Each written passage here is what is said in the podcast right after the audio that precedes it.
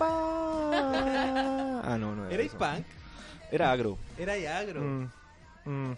¿Tú qué Escuchaba eres? Korn, Sleep, I'm- no. I'm- no, yo era más mamón. Me gustaba así como Radiohead. Ah, Ah, eres depre. ya. Pero ¿qué, estamos, qué, qué época estamos hablando? Depre. Teenage, es adolescente. sí, tiene- adolesc- sí, teenager. entre 15 y 18, 19. Ya, yo era agro como a los 12, Ah, chico. 11, 12, sí, precoz. ¿Y qué es eso? Ah. ¿Slipknot? Slipknot, Korn, eh, parche de la, Deftones. Parche la mochila, eh, ropa Sí, negra. Vestido de negro. Pero ¿Y como su cadena? ¿Su cadena aquí en el bolsillo? su em, la pulsera esa como cómo se llamaba la Con, la, con las, tach- las tachas. la sí Las no, no, no pero como ay se me olvidó que tenían un nombre que eran como Unas no- puntas no metálicas. eran así, puntas ¿Con eran- remaches? los remaches Remaches. los remaches Sí, con unos cu- como cuadraditos, con unas Sí, pirámides. cuadraditos. Eso me sí. refería con tachas, que lo dije en argentino. Perdón. Sí. Y se me sale a la vez. en Puel Mapuzum Sí, sí.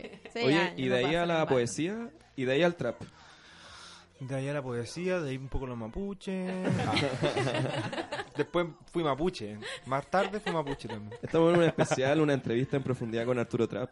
Queremos conocer un poco más de su vida, sus amores, sus pasiones. Gracias. no, no, de Arturo vida privada no voy a hablar No, Hoy día no, hoy día no. Yo estrictamente política Para, Oye. para, para eso escuchen el EP. Sí, Se viene. Se viene, se viene. Oye, porque a propósito política está guática la cosa, ¿no? Está súper cuática. Tanto el otro día yo vi un meme que salía como un loco sentado así en la barricada y decía como los sociólogos pensando en sus tesis. Y el fuego era como el estallido social. Sí, muy así, muy eso. Sí, yo creo que hay como, como mucha gente pensando lo que está pasando en Chile, en vínculo con Ecuador, con Bolivia, Sí. como bueno, con toda la como vuelta a la derecha que hubo en Latinoamérica en los últimos años. Y tenemos un invitado que va a estar comentando un poco sobre eso ahí desde, Y, desde lo más teórico. Y decimos el nombre, decimos el nombre de a poco, no sé, tienen otra temporalidad, viste, como que te hablan tranquilos, se toman un mate, miran el mar y reflexionan críticamente. Un ¿no? porrito. Ah, no, no, no. También, porque está legalizado. Ah, digámoslo, digámoslo. Estamos Sí. Vamos a estar con. Viene, con, viene. con, con Se Raúl viene. Sivechi. Déjale. Periodista, investigador, uruguayo. Sí, Eh, trabaja en el diario La Brecha. Mm. así es. Un diario antiguo del, del Ecuador, del, del Uruguay. Ya Del se me Uruguay. confunden Del, los. del Love Uruguay, recordemos. Sí, así que Oye, igual. eh, eh, viene en camino. como, como igual me apuramos, igual es importante, yo creo. O sea, nada, Sí, hemos tenido a, a la. Norita.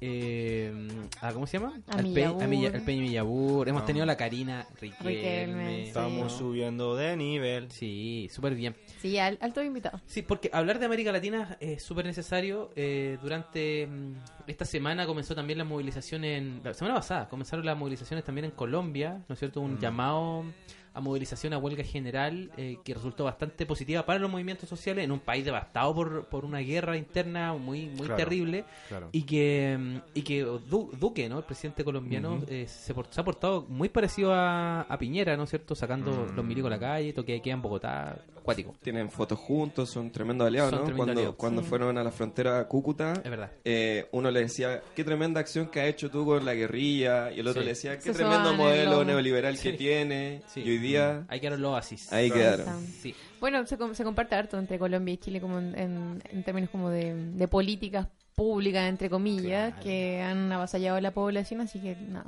Y en el mundo social es la comunidad chilombiana. Eso que no se pierde de vista. Es verdad. El neoli- y ambos son Piñera antes yo me acuerdo que el año pasado me acuerdo que estábamos hablando y yo dije, bueno, yo creo no creo que Piñera sea malo. Bah, mal, mal. Ahora estoy convencido, es un tirano. Es un tirano. Es un tirano. Es no era tan malo. No, es malísimo. Es mal- muy malo. Es muy malo, es muy malo, es un tirano. O sea, además de corrupto, que eso estaba archi comprobado, Mo- Mónica Madariaga volvió a salir ese video, ¿no? De cuando, cuando su, su hermano Claro. le pide el favor a Mónica Madariaga de que no lo persiga, que no sea un perseguido por corrupción. Sí, Después tuvimos todas las cuestiones de la empresa eh, zombie, el Piñera Gate. Sí. O sea, ya lo teníamos de ladrón, de corrupto. Hoy día se le agrega la categoría tirano. Sí. Claro. Uy, sí que es malo, Piñera. Sí. Pero- Entonces, ante eso, ante esa como arremetida del fascismo, ¿cierto? De la ultraderecha latinoamericana. Porque en Bolivia que- también, ¿no? En Bolivia también. Sí. En Bolivia también entra el, el- la ultraderecha. En Uruguay está casi ganando la derecha. En Uruguay Bueno, también. ya, Uy. creo Ya que ganó. ya ganó. Sí, ya ganó. Ah, bueno, ahí el, el Peñi nos va a confirmar, el Chachay nos va a confirmar. Ahora le vamos a preguntar. Pero, pero ante eso, ¿qué hacer? En el fondo, ante, ante 300 ojos menos de la gente de acá, ¿cierto? Mm. Sí. Entre los muertos que hay, entre la repre que se viene más fuerte, ¿qué hacer? Como que- yo creo que un poco eso, esa es la pregunta que yo me estaba haciendo personalmente. Bueno, primero vamos a seguir el consejo de Norita. Eso, calle. Calle. Calle. Calle, calle. Luego el de Bad Bunny, de Bad que era Bunny. parecido, era Oye. Fuego, Flow y Calle. Sí, fuego, flow y calle.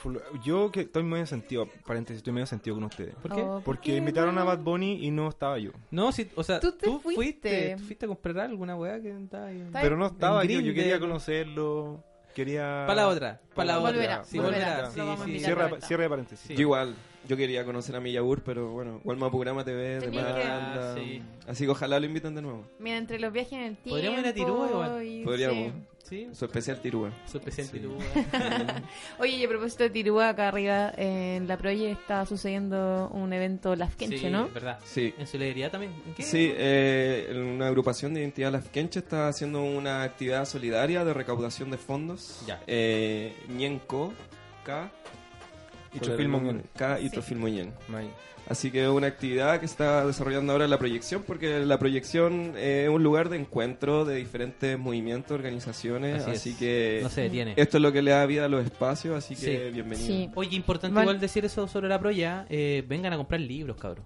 La Proya sigue funcionando como, mm, Sí. como librería. Como librería y también apañando a la gente que Sí. necesita reunirse. Así que vengan a comprar libritos Y un para especial chalín al Peñi Pancho. Pancho. Pancho. Al Pancho. Pancho. Sí. Pancho, Pancho, nos si nos estás escuchando al otro lado de, de esto, de este aparataje, te mandamos un poderoso saludo. No, un poderoso chalín. No, el otro Lleno de día, amor.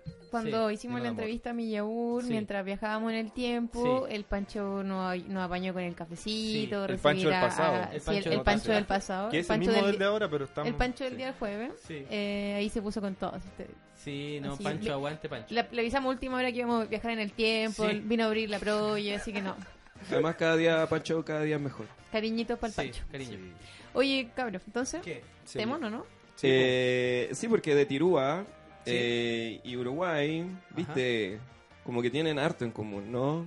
Desde la Isla Mocha se puede mirar la salida del sol, Sí. de Uruguay también, el sol saliente. La barra de Tirúa a mí me recuerda mucho, por ejemplo, a la barra de Baliza. Está, todo, está Tienen- claro, hay muchas similitudes. Hay muchos vínculos entre el entre Es innegable, es innegable. entre el mundo lafkenche y el y Mapu Uruguay, ¿no? Como no, es conocido el Love de Uruguay. Entonces nos vamos con un temazo que representa mucho a la identidad del pueblo uruguayo, este cantante muy conocido, escritor también, poeta, eh, que, que representa mucho el alma del pueblo uruguayo, Alfredo Citarrosa. Así que nos vamos con esta canción, Doña Soledad, también en este contexto hoy de movilizaciones, 25 de noviembre, y lo escuchan acá en Gualmapurama. Acá mismo, acá mismo, no en otro lugar, en Gualmapurama.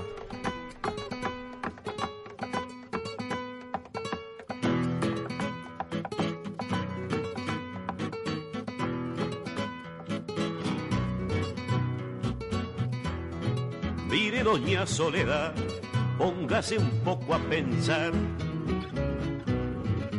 Doña Soledad, ¿cuántas personas habrá que la conozcan de verdad?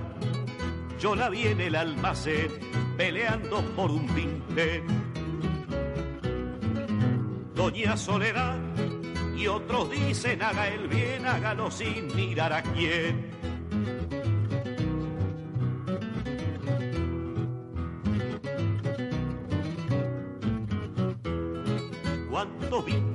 Tendrá sin la generosidad? Doña Soledad, con los que pueda comprar el pan y el vino nada más. La carne y la sangre son de propiedad del patrón. Doña Soledad, cuando Cristo dijo no, usted sabe bien lo que pasó.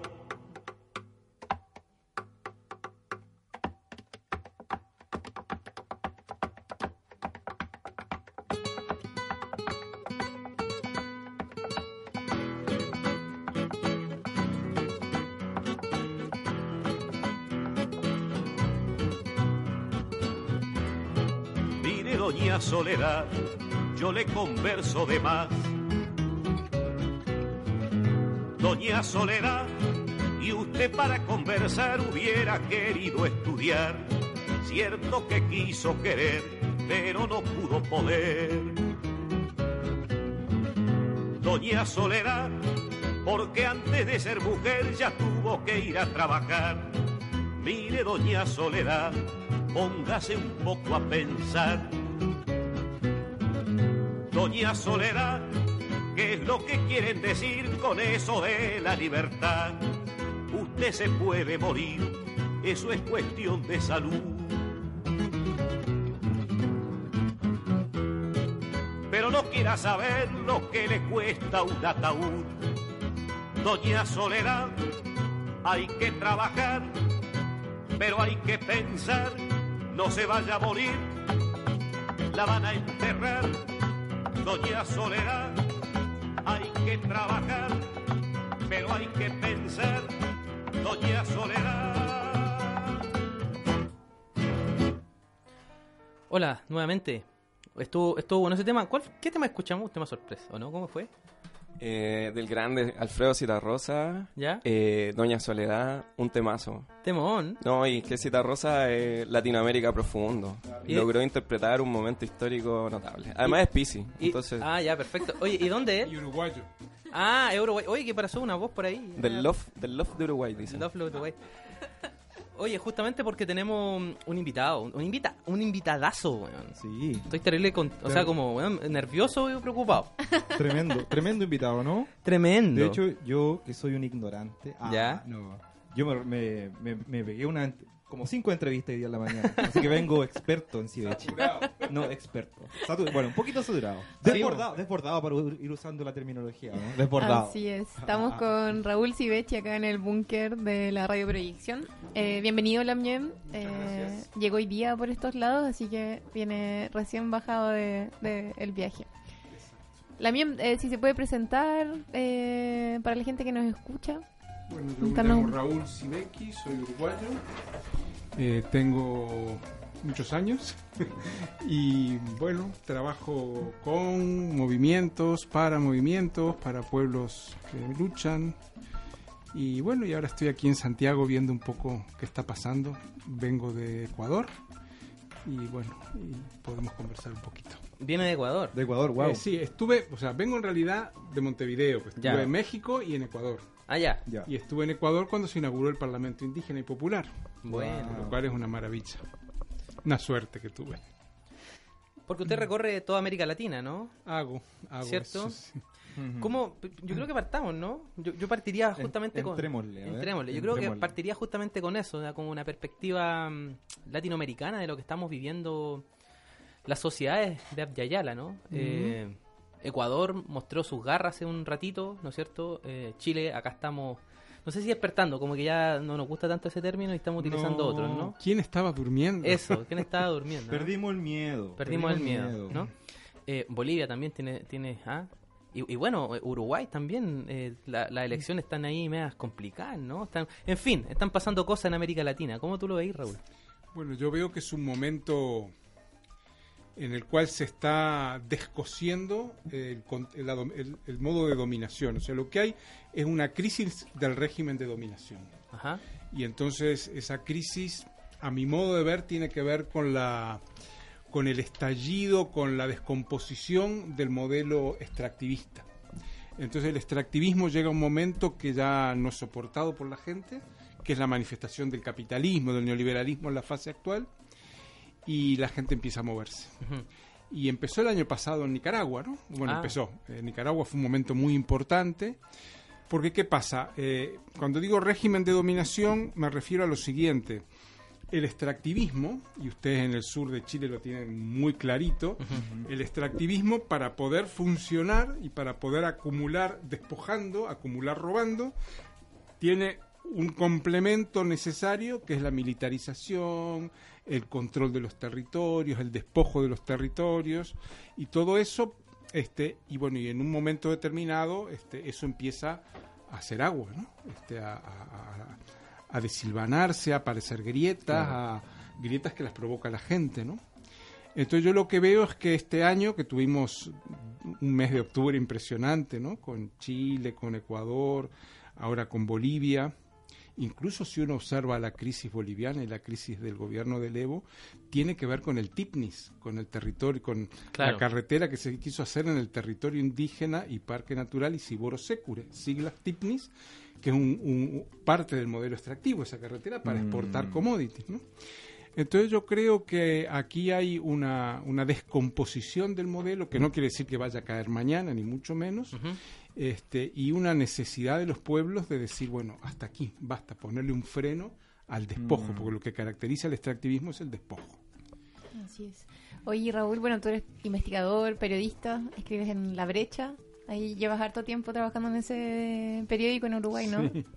Si pudieras contarnos un poquito también como ese trabajo que has hecho como periodista, como investigador de los distintos movimientos sociales a nivel internacional, porque también, bueno, estuviste eh, visitando a, la- a las compañeras del movimiento kurdo. Mm. Eh, ¿cómo, ¿Cómo linkear un poco también esos, esos territorios que están como en disputas similares, pero con- en contextos Mm. súper distintos también? Bueno, yo me, me, me dedico al periodismo y a la investigación y a la educación popular. Entonces, el trabajo de periodista me permitió eh, ir rastreando luchas, ir vinculando luchas, ir recorriendo territorios de despojo y territorios de resistencia. Y entonces, en cierto momento, hace ya treinta y pico de años, decidí centrarme en América Latina. Desde México hasta el sur, hasta la Patagonia argentina y chilena.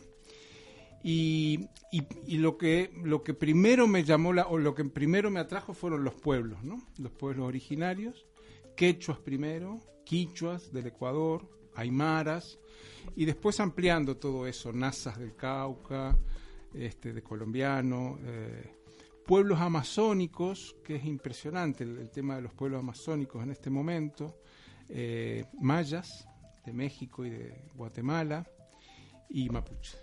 Claro. Entonces ahí uno, y después campesinos y sectores populares urbanos, o sea, es todo un complejo en donde hay diferencias y cosas en común. Lo común es el despojo, el despojo del modelo actual y la resistencia al despojo. Y Brecha es un periódico fundado por Eduardo Galeano. Ah, mira. Este, después de la dictadura en el año 86, dos íconos del Uruguay, que son Galeano y Benedetti, Mario Benedetti. En ese periódico escribió también Alfredo Citarrosa, Daniel Biglietti, sobre temas musicales, pero escribieron, que es la herencia de un viejo periódico que llamaba Marcha, que lo cerró la dictadura en el 73, 74, y al final de la dictadura se retoma, pero con otro nombre ya, porque los fundadores no estaban, eh, Brecha. Y bueno, y eso me ayudó, el trabajo periodístico me ayudó a conocer pueblos y a recorrer, caminar. Oye, eh, tenía ahí un, un vínculo, una, no sé si una fascinación, pero hay, algo de eso también hay con, con los pueblos indígenas de, de América Latina. Un poco recordaba a, a esta idea de Mariátegui, ¿no es cierto?, cuando él decía que en, en el Ayllu estaban, uno podría decir hoy día, ¿no?, trasladando a las categorías contemporáneas, prefiguraciones, ¿no?, de Ujú. este mundo a otro. ¿Qué, qué tú ves eh, hoy día, tanto en los pueblos indígenas como en las múltiples formas orgánicas que se están desarrollando hoy día en América Latina? Mira, yo lo que veo, bueno, yo me formé en el marxismo-leninismo Ajá. y en el pensamiento de Mao. ¡Oh! Entonces, eh, Duro, tenía duro. 20, 20 y pocos, durísimo. 20 y pocos años y me exilié en España, cuando la dictadura en Uruguay, primero en Argentina, después en España. Y desde España empecé a viajar principalmente al Perú. Ya. Y el Perú me fascinó. Y el Perú me fascinaron Mariátegui y José María Arguedas, Mira. que para mí es un ícono también, Sí, claro. es un referente fundamental. Y a partir de ahí empecé a conocer comunidades indígenas eh, de la zona de Cusco. Ya. Entonces, eh, claro, para una persona urbana, blanca, formada en, en el marxismo-leninismo, Ya. descubrir la comunidad indígena fue como algo, fue un shock, ¿no? Un shock y fue una... Para comprender la comunidad me ayudó mucho la literatura de, de Arguedas. Claro. Más que Mariátegui, que también lo leía, Arguedas porque Arguedas es lo sensible, es la piel, Sí. ¿no? Es el dolor, es el- Y entonces, eh, con el tiempo fui comprendiendo que no es un tema folclórico ni un tema de, de fascinación, Sí. es que las crisis civilizatorias que vivimos hoy en el mundo, desde el paradigma occidental, no se puede resolver. Ajá.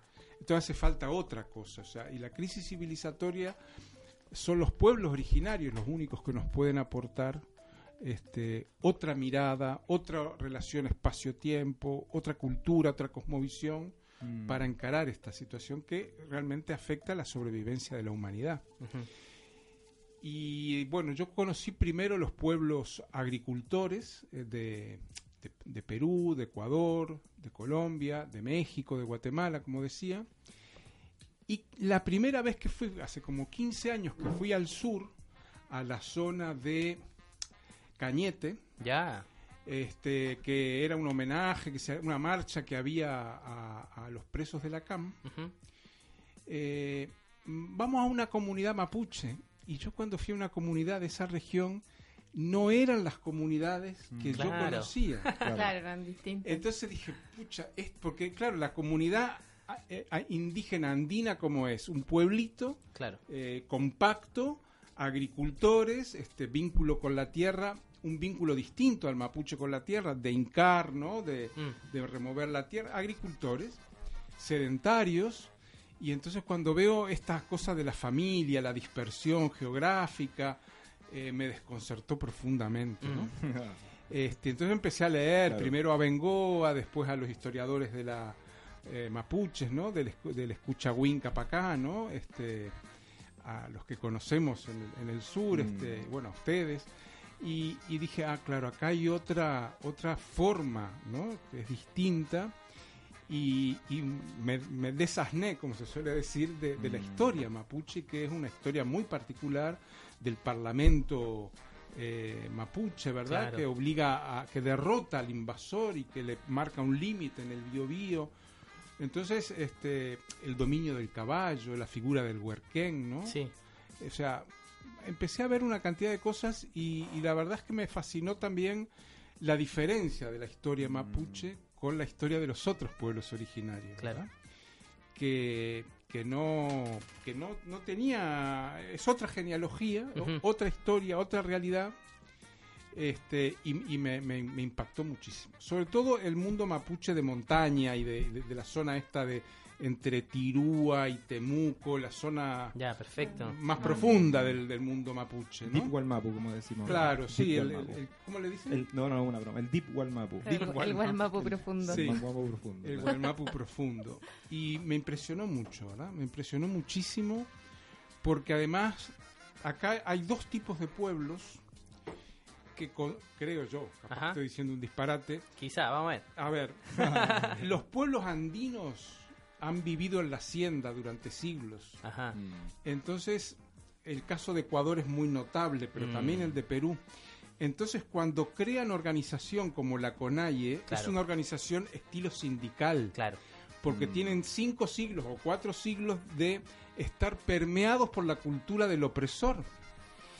Entonces, esto es fascinante porque eso, bueno, tienen esa cultura. Y los pueblos amazónicos, los estudia Clastres, que es un otro fenómeno un europeo, pero bien interesante, Pierre Clastres, y el, el pueblo mapuche tienen otra lógica, Claro. que es la dispersión, Sí.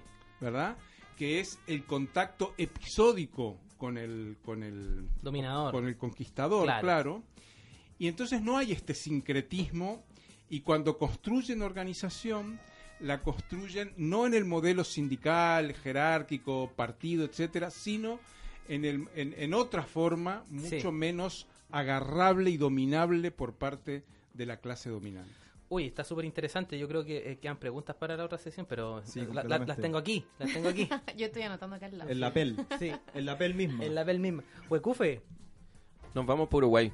A ver. Porque se ha hablado mucho de Latinoamérica, pero ¿qué pasa con Uruguay? A ver. Esa es mi pregunta. Uruguay Mapu. ¿Qué pasa con Uruguay Mapu? ¿Qué pasa con las comunidades indígenas en ¿Qué el Uruguay? Todo quieres? eso y más en ¿Qué el bloque que viene, pero ahora yo me preguntaba, ¿y qué está sonando en Uruguay en este momento? ¿Qué Porque suena? mucho Citarrosa, mucho Biglietti, mucho Benedetti, mucho Eti. Te querís poner contemporáneo. Contemporáneo, A contemporáneo y, y provocador contemporáneo, como tienen que hacer las cosas. Así que nos vamos con un temazo de Eli Almic, que seguro que le encanta a Raúl, y volvemos. Este tema se llama Brujas, acá en Gualmapurama. Yo. Yo.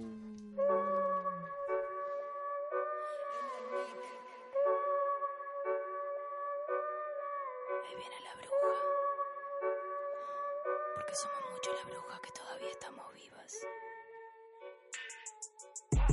Los que dicen que solo son muertes, que da igual si son hombres mujeres, que en total hay más hombres que mueren restando importancia a este feminicidio. Veo que esto a nadie le ha importado, ya que esto solo se ha perpetuado. Nos arrancan la ropa, ahorcan por puta sin darnos lugar a reclamo. Aunque nos cueste la vida, aunque asesinen a nuestras niñas, aunque elijas empezar de nuevo lejos de ese hombre que te oprimía. Te golpeaba, te quería encerrada, te decía que no vales nada, pedías libertad mientras él te decía no digas pavadas.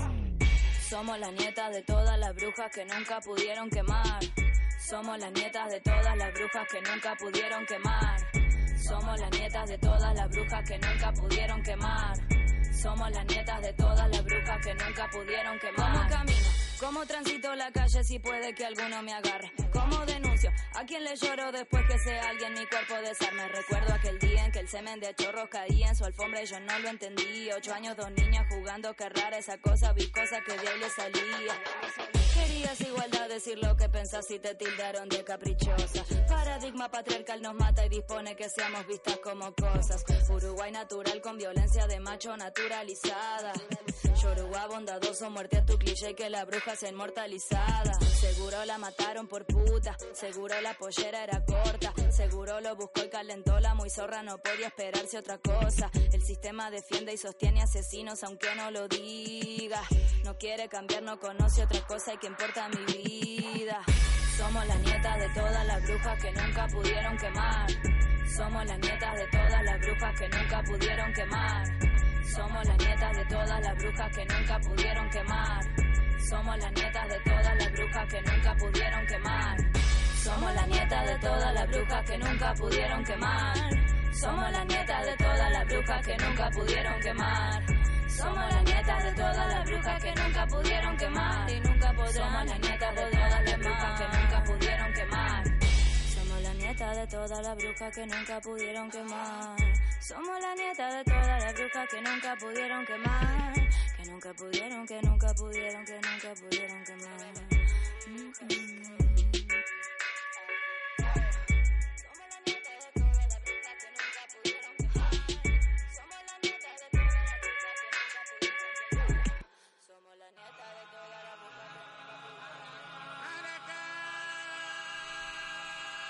Araca. Temazo. Estamos de vuelta acá en Walmapurama. Yo. Lo que escuchamos era Elian Mick con la canción Brujas. Justo hoy es 25 de noviembre y queremos conmemorar a las hermanas Mirabal brutalmente asesinadas en la década de los 60 en la dictadura de Trujillo. Es por ellas que desde ese tiempo hasta ahora se conmemora el Día Internacional contra la Violencia hacia la Mujer. En este momento las calles de Latinoamérica están saturadas de lucha, movilización y protesta y desde Gualmapurama saludamos a las movilizaciones que se están esparciendo por el continente, así como también saludamos a las radios comunitarias que nos retransmiten, a Radio Epidemia, a Radio Caterva, a Radio FM Sur, a Radio Presente en el Puel Mapu y por el lado del Willy, del, del Willy Mapu, sí, justamente en el Gulu Mapu eh, saludamos a la Radio Minga en el sur, saludamos a la Radio Curruf también, saludamos a la Radio Placeres, a la Radio Juan Gómez Millas, también saludamos a la radio La Voz de Paine y por cierto acá en la radio Proyección, la radio de los movimientos sociales, estamos escuchando Araca, Araca, la murga compañera, esa murga que siempre reaparece en primavera y no te lo puedes perder, estás en Walmapurama. Yo, yo, yo. Déjale, tremendo. Oh, es bacán la. Goku, Mansa vuelta que hizo el hueco. Sí. ¿eso ¿se, sabe, ¿Se sabe todo esto de memoria o Sí. lo inventa? No, sí. son puras radios ficticias. Oye, y no, inventando nombres. no alcanzamos a decir que mm, justo ahora con este gran invitado, Raúl, ¿cierto? Y pasando por la Alameda, teníamos ahí la Alameda de nuevo. De nuevo. De nuevo en la normalidad de la, de la revuelta, ¿cierto? Sí. Claro. La gente ahí con las buenufoyes caminando, la bandera mapuche ahí caminando por la Alameda. Que él es como el, la, la columna vertebral de, de- de esta ciudad. Sí. Este ya es el quinto, sexto Walmapurama con, con marcha afuera. Claro. Y, y dudo que hagamos un buen programa sin eso ahora. Como, ah, como ya la cotidianidad de lo Se impredecible. se viene. Sí. Así que por lo mismo, el tremendo invitado para conversar de estos temas. Plurinacional, decías tú, Simona, ¿o no? Sí. Porque se viene, ¿no? Se viene la gran chilca, la gran carta. Así es. Eh, bueno, contarle un poco a Raúl que desde las organizaciones eh, e indígenas, desde distintos pueblos, se está mm, planteando dentro de esta agenda social eh, frente a la Asamblea Constituyente la idea de la plurinacionalidad como un eje transversal junto a, a también a que esta asamblea sea feminista, de clase, comunitaria, popular, también que sea plurinacional, que es una demanda que mm, desde históricamente ha estado sobre la mesa eh, este reconocimiento a los pueblos que están presentes y que son además eh, preexistentes al Estado Nacional. Y bueno, hemos tenido distintos debates en torno a eso. Hace poquito estuvo acá el alcalde de Tirúa, eh, Adolfo Millabur, que él, él decía, bueno, nosotros no queríamos ser reconocidos por esta constitución, sí por la, sí por la nueva. Y, y, y a ese debate también se suman otros pueblos, también los pueblos migrantes, que si bien no son preexistentes, también están acá y también buscan ese reconocimiento eh, en- de derechos eh, que históricamente no se ha tenido en este, en este territorio. Así que un poco plantear esa idea, como lo ves tú desde las lecturas que has hecho, no sé, desde Ecuador, desde Bolivia, esta idea de la plurinacionalidad, ¿cómo la ves? Difícil la pregunta, Sí, igual, Simón. de, de hecho, yo sumaría a un, un elemento más en el debate, ¿no? Aquellos sectores que dicen, bueno, plurinacionalidad sin autodeterminación es una trampa, ¿no? O sea, hay mucha hay mucho debate en torno a esto y que tiene que ver un poco con lo que tú planteas un ratito, ¿no? Estas formas partido, las formas sindicato, pero conviviendo con las formas comunidad, ¿no? Forma coordinadora. Eh, tenemos un, un problema, ¿no? ¿Cómo hay que institucionalizar o no esta otra forma al interior de la plurinacionalidad? No, hay un debate. ¿Qué, qué, qué pensáis tú? En un minuto. No, A ver, hasta ahora había en el movimiento indígenas y populares dos grandes corrientes. Ya, La corriente del Estado ¿ya? plurinacional y la corriente autónoma, Ajá. ¿verdad? En donde se inscriben los zapatistas y, Claro. y la corriente del Estado pluri, eh, básicamente Bolivia Sí. y Ecuador. Yo estoy totalmente en contra del Estado pluri. Ya, uy, Quiero aclararlo Ya. y voy a explicar por qué. ¿por qué? A ver. Porque el Estado es una hechura colonial Ajá. que no se puede descolonizar. No se puede descolonizar. Claro, yo creo que la plurinacionalidad, Ajá. o sea, reconocernos como plurinacionales, no es a través del Estado, ¿Ya? es a través de las, de las autonomías y de la autodeterminación de los pueblos Ajá.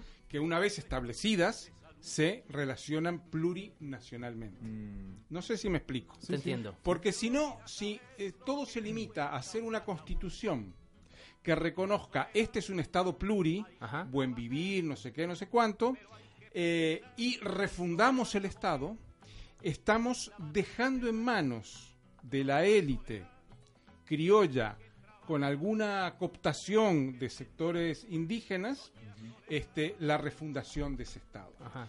Y yo siempre que cuando se tranca, la- porque la discusión se pone compleja en Sí, este sí. punto, yo les pregunto, ¿tú crees, Simona, que el patriarcado se puede despatriarcalizar? Y ya se ríe Simona, ¿no? O sea, Claro. y entonces, descolonizar el Estado es una Mm. idea que a mí no me gusta. Porque además los pueblos originarios nunca tuvieron forma Estado, Mm, ¿verdad? sí. Este, eh, ¿Queremos un Estado mapuche? ¿Ustedes quieren un Estado mapuche? Uy, no. Bueno, ¿verdad que no? Quieren la autodeterminación mapuche. ¿Sí? La forma será no sé cuál, tendrán que inventársela, Ajá. ¿verdad? Entonces, pueblo mapuche, autodeterminado, se relaciona con pueblo aymara, con... O di- porque además no, no tiene por qué haber un pueblo mapuche. El pueblo mapuche es diverso, ¿verdad? Claro. Pe- eh, eh, eh, según donde viven, según las Claro. tradiciones que tienen, este, pescadores de montaña. entonces, eh, la, la idea de unidad, que es la idea que está detrás de la idea estatal, Sí. Es una idea que nuestros pueblos, o que los pueblos originarios, Sí. este, no necesariamente se sienten reconocidos. Perfecto, te entiendo. Ahora, eso en el nivel de las convicciones, ¿no? O Sí. sea, Claro. eso en el nivel de las convicciones. ¿Qué pasa con la estrategia, decís tú? ¿Qué pasa justamente? eh, ¿Quién decía? Weber decía esto de la ética de la convicción y la ética de la responsabilidad, ¿no? Y la responsabilidad medida en correlaciones de fuerza, ¿no? Efectivamente, eh, no termina de nacer lo nuevo antes de que muera lo viejo, ¿no? Y en la coyuntura que nos estamos enfrentando, eh, hay un porcentaje importante de la población en Chile que reclama una asamblea constituyente para refundar este mismo Estado, ¿no? ¿Cómo nos reubicamos ahí entonces, bien, no? Bien. Si hubiera un proceso constituyente en Chile, Ajá. que no es este que firmaron los partidos con, ¿verdad? Sí. Un verdadero proceso constituyente, ¿en qué estaría ese proceso? El, el papel llamado constitución. Es lo menos importante, Sí, ¿verdad? ¿Qué es lo importante? El proceso de definir esa constitución. ya. ¿Por qué es importante el proceso? Porque en el proceso los pueblos, los barrios, las regiones se autoorganizan, se autodeterminan y al cabo del proceso constituyente, que no es un proceso de dos semanas ni de solo votar, Ajá. al cabo del proceso constituyente tendríamos un mon- un- unos cuantos, una diversidad de actores sociales autoorganizados, empoderados, dice la academia, como le quieran llamar ustedes, ¿verdad? Ahí está Ajá. y dialogan entre sí. Y probablemente, yo creo que el pueblo mapuche estaría muy bien que se metiera en ese proceso. ¿Por Ajá. qué? Porque le abre las puertas a la autoorganización y la autodeterminación del pueblo y se la abre a todos, a los trabajadores, a los jóvenes, a las mujeres, etcétera. Entonces, si eso se diera, ah, bueno, estaríamos en otro lugar. Que- Porque las constituciones de Ecuador y de Bolivia ¿Ya? fue elegir congresistas Sí. para que ellos definan. O sea, el formato de las repúblicas criollas, Ajá. pero con nombre plurinacional y con, y con palabras como causai, etcétera, este buen vivir. Entonces, lo que yo quiero insistir acá es que son dos procesos distintos. Aunque vos le llames refundación y Estado plurinacional, si la modalidad, si el hábitus, por decir una palabra que no sé de dónde sale, este, eh, De es- Bourdieu, de Bourdieu. de Bourdieu, eh, es el hábitus de los criollos cuando hicieron nuestras constituciones, que unos ilustrados de arriba y de abajo, porque también hay ilustrados de abajo, élites de abajo o, o gente de abajo que aspira a ser élite. Entonces, esa es un- una modalidad que a mí no me convence, ¿verdad? Donde todo el poder está en la Asamblea Constituyente. Mm. Yo, el proceso al que yo deseo es que todo el poder esté distribuido en los pueblos, en los barrios, en las ciudades, ¿no? Sí, Entonces, sí. En ese proceso yo me metería de cabeza. de más. Está interesante igual. Está interesante. peludo. Está pe- pero peludo. Está cerrado. Porque- Estoy en la línea incorrecta. No, no, No, Lo no. que pasa es que frente, lo que pienso yo inmediatamente es que frente tenemos a una, a una derecha cavernaria, ¿no? Entonces, nada, o sea, perfecto, bajo la ética de la convicción. Pero después digo, bueno, eh, ¿a- ¿hasta dónde podemos efectivamente desatar ese proceso en un proceso Sin- largo, ¿no? Sin derrotar a la derecha cavernaria, Ah, no se puede arribar a ese proceso. Eso. Eso es lo que yo pienso. sí. Derrotarla no quiere decir una guerra, no quiere decir aniquilar, no, no, quiere decir este, obligarla a reconocer a los pueblos. Mm. Porque con esta derecha cavernaria, con estas Fuerzas Armadas y carabineros cavernarios, este, a lo que se puede llegar hasta a lo que firmaron, al pacto, Sí, ¿verdad? sí. y, el, y, y firmaron vergonzosamente ese pacto porque son no son creadores de algo nuevo, Sí. que es lo que está exigiendo la gente en la calle, Ajá. sino que son administradores de lo existente. Claro. Oye, Raúl, perdona, que, que inevitablemente pienso en... ¿En qué pensáis? Pienso en Uruguay. Pienso en Uruguay, con lo, con lo que ha pasado un poco en la votación ahora. Eh, está ahí peleando la- entre la derecha y, y el Frente Amplio, y lo pienso también porque aquí hay un sector, el ¿no Frente? Amplio de allá. De de Frente Amplio Uruguay, ¿no? Que Porque lleva aquí- gobernando 15 años. que lleva gobernando 15 años el Frente Amplio Uruguayo. Y hay una diferencia de 30.000 votos a favor de la derecha. Ya está confirmado eso, digo, ¿Sí? no va a cambiar Sí, el no resultado. cambiar. O sea, el resultado es que ganó la derecha por 1,2%. Hay votos observados, pero eso nunca nunca en la historia ha cambiado el resultado. claro, el resultado. Y la izquierda, la izquierda, el Frente Amplio, Ajá. este votó muy bien para lo que se pensaba. Iba- se pensaba que iba a ganar con mucha más diferencia la derecha, ganó por 1,2%, 30.000 votos, como decía aquí el compañero. Eh, ¿Por qué es la pregunta? Sí, o sea, eh, eh, esta reflexión, esta misma reflexión, ¿qué, qué, onda en Uruguay, no? Claro. Lo, lo decimos también porque eh, desconocemos bastante el proceso uruguayo, sí. y está, y está bueno, eres uruguayo, entonces, Bueno, en Uruguay no tenemos hoy un movimiento popular sólido. Ya. ¿verdad? Tenemos algunas organizaciones sociales, sobre todo feministas, de movimientos cooperativos, de vivienda, eh, pero no al estilo acá lo que es Humacao o el, o el MPL, no, Sí, un movimiento Ucamau. mucho más, Ucamau, Mm. eh, mucho más institucionalizado por la vivienda.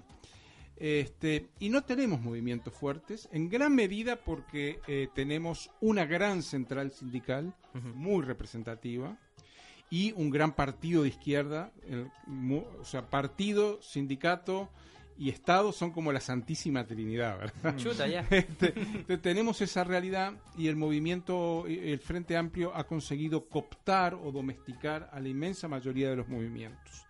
Este, el movimiento estudiantil a veces se sale un poco de eso Y el movimiento afro, eh, que es el, eh, bueno, también ha estado muy ONGizado. Mm. Eh, ustedes acá, el pueblo mapuche tiene una gran ventaja, porque cuando lo miran de fuera, ¿Ya? dicen lo contrario, ¿no? Eh, la fragmentación de los mapuches, ¿verdad? O sea, hay mil organizaciones. Pero eso es bueno para mí, porque no te pueden cooptar a todas las organizaciones. Te pueden Claro. cooptar a una, dos, tres o a tal o cual dirigente, pero no pueden cooptar a todas. Y además hay un recambio generacional permanente, ¿no? Sí. Yo recuerdo cuando volví del exilio, Consejo de Todas las Tierras, después la CAM, la Alianza Territorial, y ahora hay un montón de grupos que no, ni sé los nombres, ¿no? Este, y además hay mujeres mapuche, Claro. mujeres lesbianas mapuche, Sí. y bueno, todo esto que descubrí allá en Temuco, cuando estaba Simona y Ángel, este, y esa diversidad ya Ajá. no es ap- apilable, ya no es domesticable en una unidad. La unidad es muy peligrosa. Ah, sí. La unidad, porque es la unidad es el Estado. Y, wow. Claro. Y, y uni- y Y unidad, si de- unidad heterogénea, universalismos contradictorios, Raúl. Esta posibilidad de gestar. Yo me formé contra la idea del partido, de los partidos comunistas, el Uruguay y el chileno eran los más fuertes de América Latina, Ajá. de este, la unidad, la unidad, la unidad. Sí. La unidad es yo mando y ustedes obedecen, es la historia de los de las Mm. izquierdas eh, occidentales, ¿verdad? Ajá. Y yo creo que los pueblos han, han aprendido a dis, dis- a huir, a dispersar esa unidad, ¿verdad? Y eso es muy bueno, eso es un aprendizaje desde Oh, abajo. Qué Muy, difícil. es difícil. La unidad es el patriarca. Oh, Ay, qué vergüenza. no, no sé. La No unidad sé, es no el sé. patriarca. Está bueno, está bueno para el Bueno, debate. Está bueno para el debate. Igual me apura más debate. Debate, sí. Debate. Raúl, y para provocar un poco, y, pero Más todavía. la, la agenda social ¿Por qué que se que- construyó en el Frente Amplio, por ejemplo, tipo ley de aborto, Sí. eh, esta ley de cuidados, ¿no? Que sea la infancia y, no sé, La misma trans. marihuana. Un montón de la ley de identidad de género. ¿Cómo lo ves dentro de este, de este contexto actual? ¿Va a haber una pugna, me imagino, desde la derecha, también media promilitar? ¿Va a haber pérdida de derechos sociales, que también son parte de las conquistas del movimiento en este, en este contexto en Uruguay? Bueno, ahí hay dos elementos a tener en cuenta. Uruguay es un país donde la, la agenda de derechos siempre fue importante. El divorcio en Uruguay es del año 1914. Un montón. Oh, Más de un Harto siglo rato. tenemos de divorcio. O sea, cuando en los 80 fue en, el- en los otros países, en Argentina, no sé en Chile en qué año se instala el divorcio. Uh, hace poquito. Eh, bueno. Ayer casi. Y entonces Uruguay tiene una larga tradición. Y por supuesto el Frente Amplio amplió esos derechos, ¿verdad? Lo que no tocó el Frente Amplio, y es lo que explica su derrota, es el extractivismo. Los, mono- los monocultivos de soja, Ah. los monocultivos de forestación, como tienen aquí. Bueno, también están los angeleli y los mates. Sí. Están en Uruguay, También se claro. fueron a meter allá. Claro que están ¿Ah, sí? allá. Ah, sí, sí, sí, Angelini. tienen tierras. A- Sí. Angelini es Angelini, sí. Angelini. Este, entonces, el, el modelo extractivo no lo tocó el Frente Amplio. Mm, La derecha ideológica le gustaría tirar alguna ley, sobre todo la de aborto. Ahora, la derecha empresarial puede convivir con esas leyes. claro. No puede convivir porque lo que defiende es el extractivismo. Entonces yo creo que va a ser muy difícil que consigan este, tirar abajo alguna de esas leyes, lo que llama en Uruguay la agenda de derechos. Puede que sí, pero va a haber una oposición social muy fuerte. eh, insisto, no creo que lo consigan. Y además son leyes que ya una vez que se han instalado, eh, bueno, el primero que ah, vetó la ley de aborto fue Tabaré Vázquez cuando era presidente de la izquierda, ¿verdad? El Frente Amplio es muy moderado, es tipo la concerta, ¿no? Este, pero bueno, pasó la ley de aborto finalmente en el siguiente gobierno, el de Mujica, y eh, yo no creo que puedan tirarlas abajo. No les veo condiciones y no creo... O sea, la diferencia fue tan pequeña que en las próximas elecciones cualquier error que cometa la derecha Claro. va a volver al Frente. Amplio. Sí. Entonces van a cuidarse mucho de hacerlo. Sí. El gran déficit que tenemos en Uruguay es la lucha contra el extractivismo. sí. El extractivismo es como el, el talón de Aquiles de todos los De gobiernos. todos los- De todos los gobiernos. Y aparte, bueno, más y el- benefactores y el que han habido en Latinoamérica. Y el como- caballito de batalla del neoliberalismo. Sí. También. mayoría. Porque por algo, por algo no lograron sacarlo de, de Uruguay de alguna forma. Claro. ¿no? Y además, teóricamente, Ajá. los miro a los académicos, este, se ha hecho como una, una interesada disociación entre extractivismo y neoliberalismo. Mm. Cuando el extractivismo es la cara Claro. eh, territorial, Es la matriz productiva es la del matriz productiva, claro. Exacto. Entonces, hay un uruguayo que no lo voy a nombrar que dice no, el neoliberalismo, y él es como si fueran dos cosas separadas. Claro. ¿verdad? O muchos intelectuales latinoamericanos progresistas Claro. hablan de, eh, bueno, cuando hay un gobierno progre, ya no hay neoliberalismo. Sí, sí, sí, la matriz productiva sigue, Sigue ahí siendo la misma. y no Es se que mueve. Claro. Y eso es muy importante para nosotros, e insistir en que neoliberalismo y extractivismo están atados. Exacto. Este, entonces lo que hacemos... No hay lo- uno sin el otro. no hay uno sin el otro. Y lo que hacen los gobiernos progres es administrar de una forma más social, con mayor sensibilidad social, el modelo extractivo neoliberal. Y los conservadores con menos sensibilidad social, más brutalmente. Claro, con una careta al neoliberal, Claro, claro. extractivismo. Oye, Raúl, muchas gracias por estar acá. Queríamos, no sé si nos puede dar unas últimas palabras sobre quizás cómo ir afrontando esta, yo te leía por ahí en una entrevista, esta tormenta que igual se nos avecina. ¿Cómo podemos quizás eh, seguir luchando desde, desde, bueno, de diferentes facciones y diferentes frentes, pero cómo seguir luchando o cómo prepararse para, para esta tormenta? Quizás suena un poco terrible, pero un poco es, es fascismo, ¿cierto? Es la tormenta fascista Sí. que, que viene, que viene sobre nosotros y que de alguna forma si no nos preparamos y no nos, no nos ponemos vivos, como se dice acá en Chile, eh, nos va a pasar por encima o nos va a seguir pasando por encima. Yo creo que lo que se trata, y lo digo siempre, es de construir arcas. Mm. Digo arcas no porque yo sea religioso, sino porque todos sabemos de qué hablamos. O sea, comunidades, colectivos, grupos capaces de navegar en la tormenta. Puede ser eh, Temucuicuy, digo, por Claro. decir un ejemplo que todos conocen. Claro. O las mujeres del mercado de, de- de Temuco, claro. que pusieron los globos negros cuando mataron a Camilo. Sí. y ahora están resistiendo que las echen y tienen una alianza. O sea, son un arca porque son mujeres muy sólidas, campesinas, o los vendedores de cochayuyo. Claro. O sea, esa- esas son las formas de resistir. Mm. Juntándonos con otros que más o menos vivamos de una forma similar. La ideología aquí no es muy importante, la cosmovisión sí. Mm. Y, este, y, y- y juntos construir formas de sobrevivir, de navegar en plena tormenta. Claro. Bueno, acá en Gualmapurama un poco hacemos eso, ¿no? Un acá, acá nosotros le decimos, El bueno, el búnker, pero hoy día le ¿Cómo vamos a empezar a decir la, Arca. el arca. El búnker arca. El arca, el búnker arca. El arca subterránea. El arca subterránea, claro, donde nos refugiamos y sabemos que cuando venga la, Sí. la tormenta, La tormenta. la tormenta nos vamos a estar acá y vamos a estar transmitiendo igual. Sí. Muy bien. Oye, gracias, gracias Raúl Sí. por, No, por haber una estado. alegría estar con ustedes y comprobar que en Chile la bandera que ondea en todas partes es la bandera mapuche. ¿verdad? Así es. Así es. y eso, eso. creo que hasta a ustedes los ha sorprendido. Sí, Sí. completamente. Hermoso, pues, Pero ya la venía usando algunas hinchadas de fútbol, como Sí, la de sí, Colo Colo. claro. O sea, La esto- este proceso. claro, el Colo Colo, ¿verdad? Se te nota un poco así. bueno, muchas gracias. Gracias Bueno, Raúl. Charte muy Raúl. Feliz, Pues, Bufe. ¿con qué nos vamos?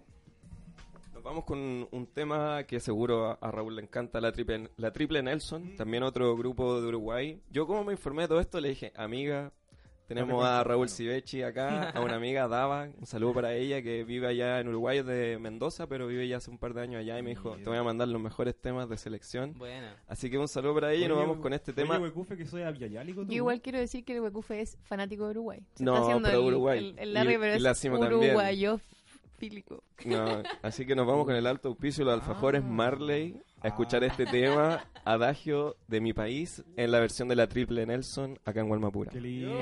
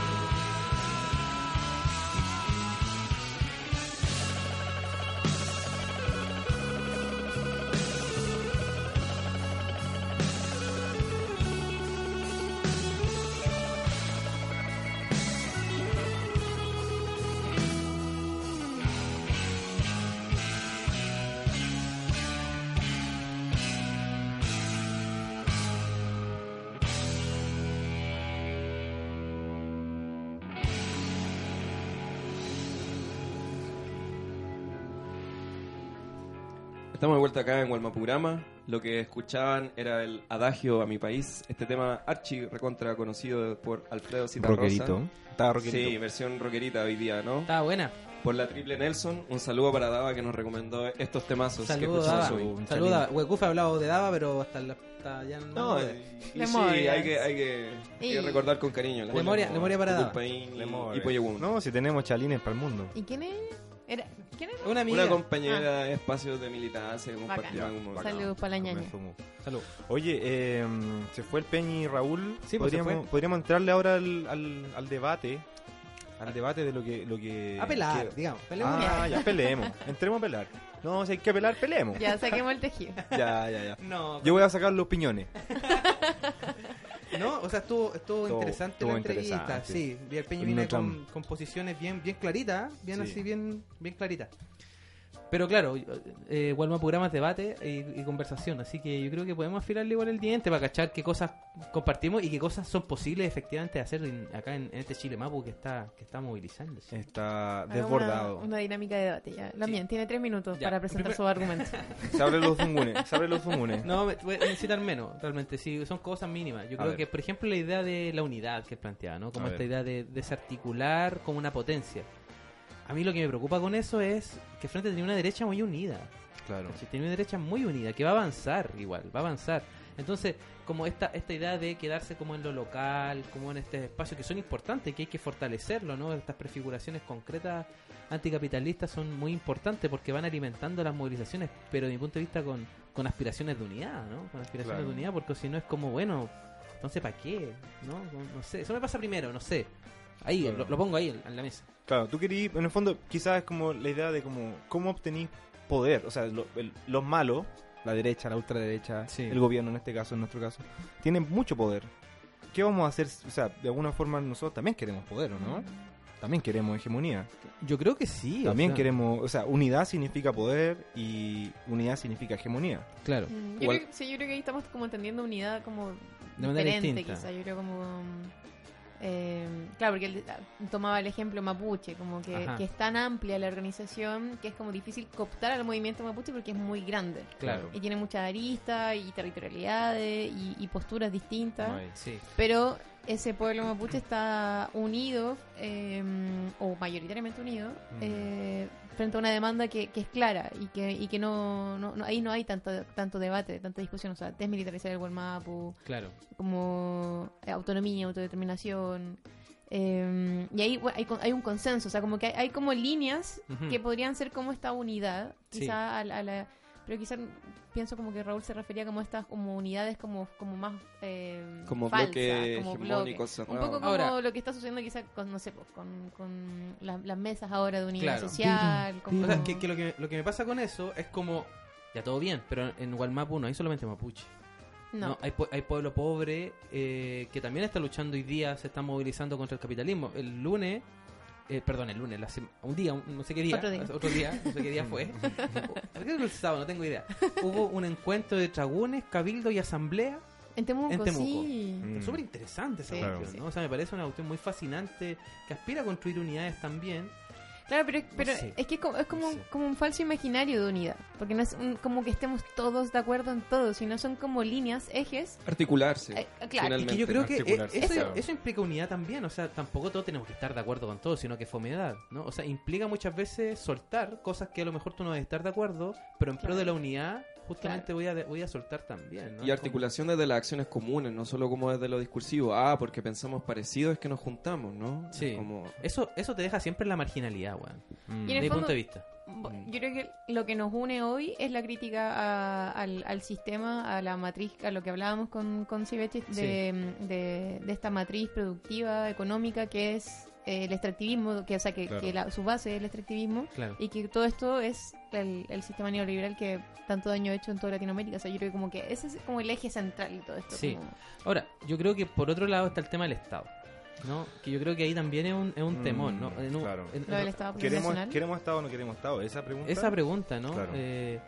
a lo mejor no Estado, no Estado bajo la forma de la- del Estado burgués, ¿no? Pero una articulación política, una comunidad política que permita gobernarnos, me parece que es fundamental. O sea, y para eso necesitamos disputarle al menos espacio también a la derecha, ¿no? O sea, soltarlo tan fácilmente a mí me parece como súper peligroso, sobre todo porque los estados pueden llegar a asegurar también ciertos derechos sociales, ¿no? O sea, el tema de la educación pública, ¿no? Necesitáis, hay, una, hay un entramado complejo más allá del espacio comunitario, ¿no? Mm. Eh, ¿no? O sea, lo- los grandes hospitales, no tengo idea, ¿no? O sea, en última, caminar justamente quizás a formas federales de organización, a, a formas, digamos, de articulación política por abajo, horizontales, Territoriales. Con control comunitario. con control Con- comunitario, pero, pero por ahora tenemos, tenemos que nego- tenemos que de alguna manera a- Sí, o sea, no- acomodar las convicciones No con las responsabilidades claro. políticas, ¿no? Mm. Eh, me, me parece que es súper importante eso, ¿no? Eh, o sea, tengo una convicción, ¿no? Un horizonte estratégico, ¿no? Pero al mismo tiempo, si no alcanzo ese horizonte estratégico de aquí a cinco años, no hago nada, o, o- o únicamente me voy a mi, a mi trinchera, yo creo que no, hay que gestar procesos de ñochi no ñochi sé. entre todos. Eso, no sé. Mm. Bajar la utopía Sí. a, la, a la coyuntura política actual. En última, aquella tensión entre reforma y revolución, no sé si es tan clara. ¿Entre qué? Uh. Perdón, me perdí. ¿Qué? Entre Entre reforma y revolución. reforma y revolución. ¿Cuándo ya. hablábamos de eso? Que alguien decía Mm, que reforma y revolución. No, que, re- sí. Que no están tan Ah. contrapuestas. ¿Es Javier, quizá? no, Puede no, ser no. Javier. Que, que iban de la mano, o sea, que, Sí. que la reforma iba de la mano de la revolución. Claro, siempre Claro. y cuando mantengáis el horizonte estratégico. Claro, o sea, si, manteniendo el, el si- si horizonte. te vendí, decís ya chao, para la casa y, te- Claro. y te acomodáis. Ah, Millabur. Si te pegáis su Boric. Ah. Claro. Si te pegáis su Boric, Si te caes su Boric, Claro, chao. no, po. chao. No, No, claro. te fuiste a la B, po. claro. Te fuiste a la B. Sí, oye, ese día, ese día que estuvo bueno con la, con- en la clase- Casa Central de la Chile, justo habló también la, la Lamien Claudia Zapata, Futura invitada de Gualmapurama. que es Oye, Sí. candidata. Es que no, yo- no, yo- no candidata, no, no, yo, no. yo viajé con Claudio y lo vimos. Sí, Va a estar, va a estar. va Ah, ya, ya. No, y una cosa, Estuvo súper bueno. dentro de todas las cosas que dijo, porque ella es una máquina, o sea, no sé, 20 minutos, yo creo que, uff, dijo muchas cosas. Entre todas las cosas, terminó diciendo que lo plurinacional no era igual a lo indígena, no era igual a lo indio. Importante. Importantísimo, o sea, no, no, porque uno tiende a pensar como, ay, ¿qué es plurinacional? Ah, lo, lo, lo Lo indígena. indígena. No, Claro. es- son los pueblos, Sí, son los pueblos, o sea, un poco desindigenizar la cosa, ¿cachai? Uy, qué importante. Pueblos preexistentes, Oye, pueblos migrantes. va a estar buena esa entrevista. Estuvo buena, yo fui al futuro, lo vi. Ah, Ah, Zapata estuvo increíble. No, Ah, la- va a estar buena, Va a estar buena. Y las canciones, increíble. Oh, está buena, ya. Sí, yo solo para cerrar algo que dijo la Claudia igual el jueves pasado es em, que como el pueblo mapuche había sido la primera línea de la historia de estos últimos 30 años. o sea, como ha sido el pueblo que le ha puesto el pecho a las balas, Sí. que ha dado lucha contra el extractivismo, contra la militarización de los territorios, la lucha por los territorios, por el agua, por los recursos naturales y, y- y a mí me quedó dando vuelta y dije, oh, sí, Sí, es como sí, no lú- lúcida. la muy lúcida como sus lecturas. Así que... Sí, aguante Claudia Zapata. Otra cosa, yo también quiero, me me acordé de una cosa que dijo. Eh, Zapata claro, Lovers. Zapata Lovers todo el rato. Eh, dijo, claro, como que de alguna forma, y que me dio caleta de esperanza en el fondo, porque en el fondo no, claro, si, comillas, no logramos, ponte tú, la constitución plurinacional ahora. Ajá. ¿Qué pasa? O si estos locos cocinan la weá hasta el final y cocinan una constitución a su manera. Sí. igual la se, se va a sedimentar este movimiento históricamente. O sea, no en, en la memoria histórica del- del- de los pueblos de Chile no hay, no hay vuelta atrás. No hay vuelta esto, no- atrás. esto es imborrable. No hay vuelta atrás. Entonces, de alguna forma, el trono se trizó, Déjale. Se quebró. Déjale. Quizás no votamos al monarca, al tirano, pero le pegamos la corona. Sí. Se la ladeamos. Se la. Le pateamos el... El naranjo. Ah, no. La jaula. Perfecto. Sí, porque los pueblos no olvidan. No. De aquí a 50, imagínate en 50 años más cuando digan los compañeros que se movilizaron en aquel octubre Oye, glorioso sí, del yo hoy día pensaba en 2019 eso. mostraron la ruta. Bueno, Pairicans, Pairicans también dijo ese día. Dijo, acá ten- no estamos jugando el futuro. O la cagamos muy cagada, o la hacemos, la, bueno, la hacemos muy linda. Déjale. Sí. Y la queremos hacer linda, Bueno, ¿no? sí. La queremos hacerla, ¿no? Viajemos. Ya. Oye, pero una mirada. agradecido Ah, por todos los debates que abrió Sibechi. Sí, es verdad, Totalmente. sí. Va a estar acá, va a estar esta semana, va a estar por la Feria del Libro América Latina. América Latina. Sí. Invitado especial, junto con muchos también otros compas que también vienen a solidarizar con Chile. La porque- Simo, la Simo va a estar. ¿Cuándo está Simo? El sábado. Bacán. Sí. Oye, y el sábado también tenemos Truck Dragoon en Lo Prado. En Lo Prado. En el Epa. centro ceremonial de Lo Prado de allá nos vamos. 9 a 2 de la tarde. Vamos a estar ahí con la coordinación de Naciones Originarias de la RM. Ah, Así recordamos que- también la actividad de la Dani Millaleo. Sí, el Sí. viernes eh, actividad en la Santa. Julia, en solidaridad con la. Dani. Y eso es Se propuesta. viene- Agenda Express. Y seguir movilizados. Y seguir en las calles. Y, y- Fuego, flow Oye, y calle. y, y una pregunta, una ramtun. Hermano, nos tenemos que ir. Sí. po, Estamos cerrando. Yo quería, que mira, quería abrir un la tema. ¿Está listo? Yes. ¿Está lista la sopa para arriba? Quería abrir un tema de discusión. No, ya 20 fue. minutos. Claudio, 5 minutos. No, mentira. Chao, nos vamos. Peucayal. Callar.